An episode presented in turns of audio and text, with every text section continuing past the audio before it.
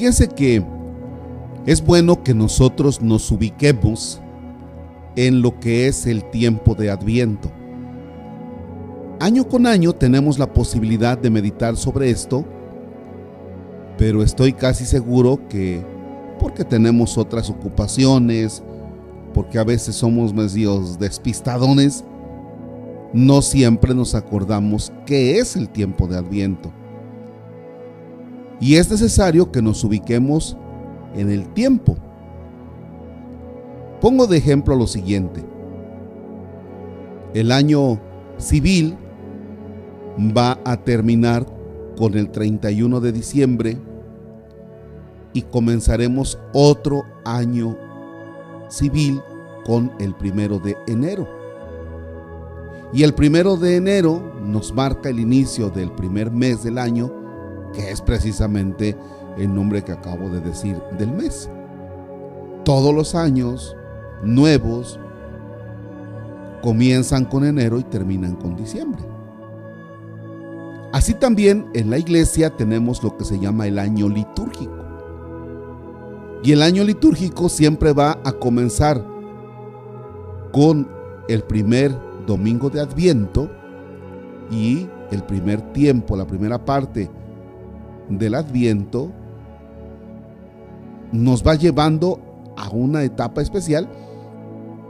Pero el Adviento nos marca el inicio del año litúrgico y este año litúrgico así vamos a ir recorriendo un tiempo hasta que lleguemos nuevamente al final del año con la fiesta de Jesucristo, Rey del Universo. Y vamos a comenzar otro año con el, con el tiempo de Adviento y lo vamos a terminar con el, la fiesta de Cristo Rey. Y otra vez, así sucesivamente. Bien, pues entonces, hace ocho días celebrábamos la fiesta de Jesucristo como Rey del universo, por lo tanto terminamos el año litúrgico y ahora estamos comenzando el año litúrgico con el tiempo de Adviento. ¿Qué quiere decir esto? Que ya se acerca la Navidad. Pero Ojalá que no nos emocionemos y corramos en este momento ya a poner el arbolito y las series y ahí parezcamos así como que estamos medios loquitos, ¿verdad? De, vamos a poner todo ya. Espérate tantito. Espérate tantito. No te vayas con el ambiente comercial donde pues hay un montón de luces en ese ambiente, donde ya todo parece que está armado desde después del, del 2 de noviembre parece que ya estaba la Navidad encima. tranquilos. ¿Por qué? Porque el Adviento, que va hasta el 24 de diciembre por la noche, el Adviento tiene dos partes. Y la primera parte del Adviento va de este domingo al día 16 de diciembre desde este domingo primero de Adviento al día 16 de diciembre. Y la segunda parte del Adviento, es así va del 17 de diciembre al 24 de diciembre. La primera parte del Adviento que yo les dije y que ojalá no se les olvide, que va del primer domingo de, ayúdenme, ayúdenme, del primer domingo de al día 16 de eso. Entonces, esta primera parte del adviento no nos está hablando de que ya está encima la, la Navidad. Esta primera parte del adviento nos hace a nosotros pensar en la venida segunda de Jesucristo el Señor, esa venida para el juicio final o esa venida de Jesucristo. Y por eso las lecturas de hoy nos dicen, atento, atento, atento, no te duermas en tus laureles. Y fíjense que estas lecturas, por ejemplo, el Evangelio nos dice, estén alertas, ¿eh? Dice, no sea que les vaya a pasar como en tiempo de Noé, que todo era tranquilidad, todo el mundo pues, estaba bien tranquilo hasta el día en que ni se vino el diluvio. Así es que entonces estén preparados porque ustedes no saben en qué momento pueda llegar Jesucristo el Señor.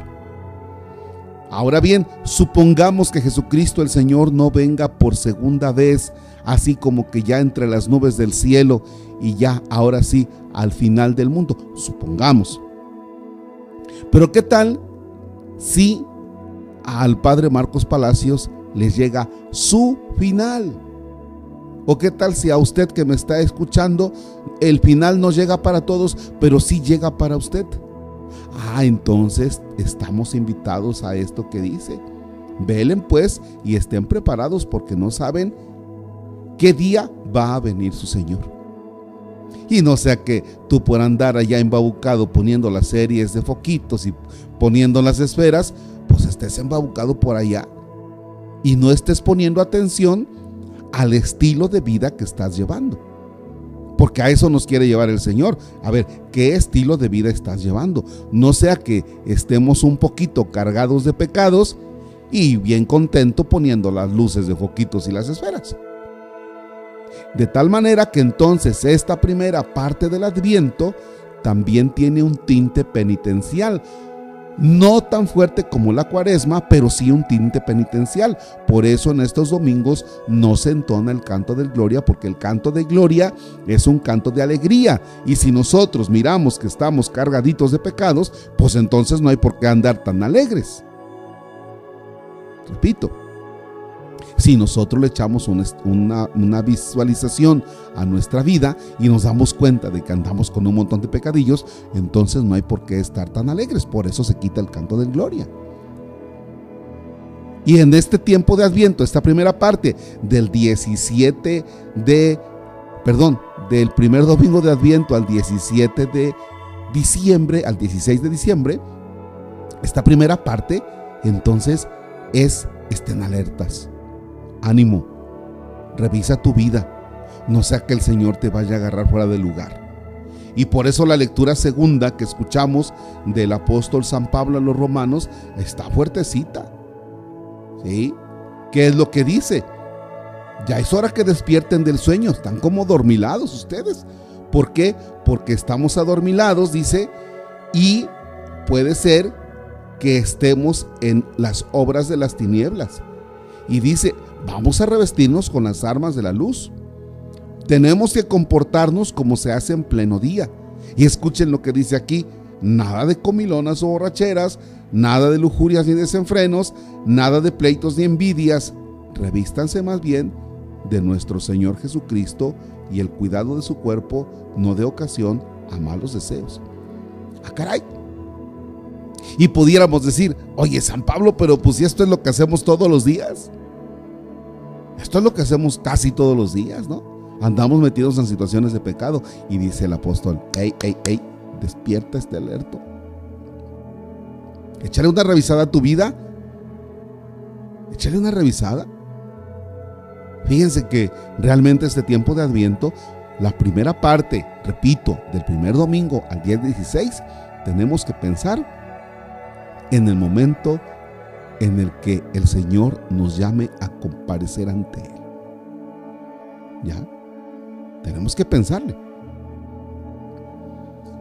Ya después del día 17 en adelante, ahora sí cárgate la rama y ahora sí vengan las posadas y todo lo que se pueda. ¿Por qué?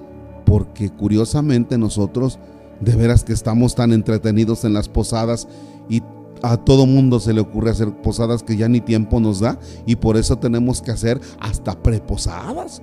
O sea, porque no nos da el tiempo.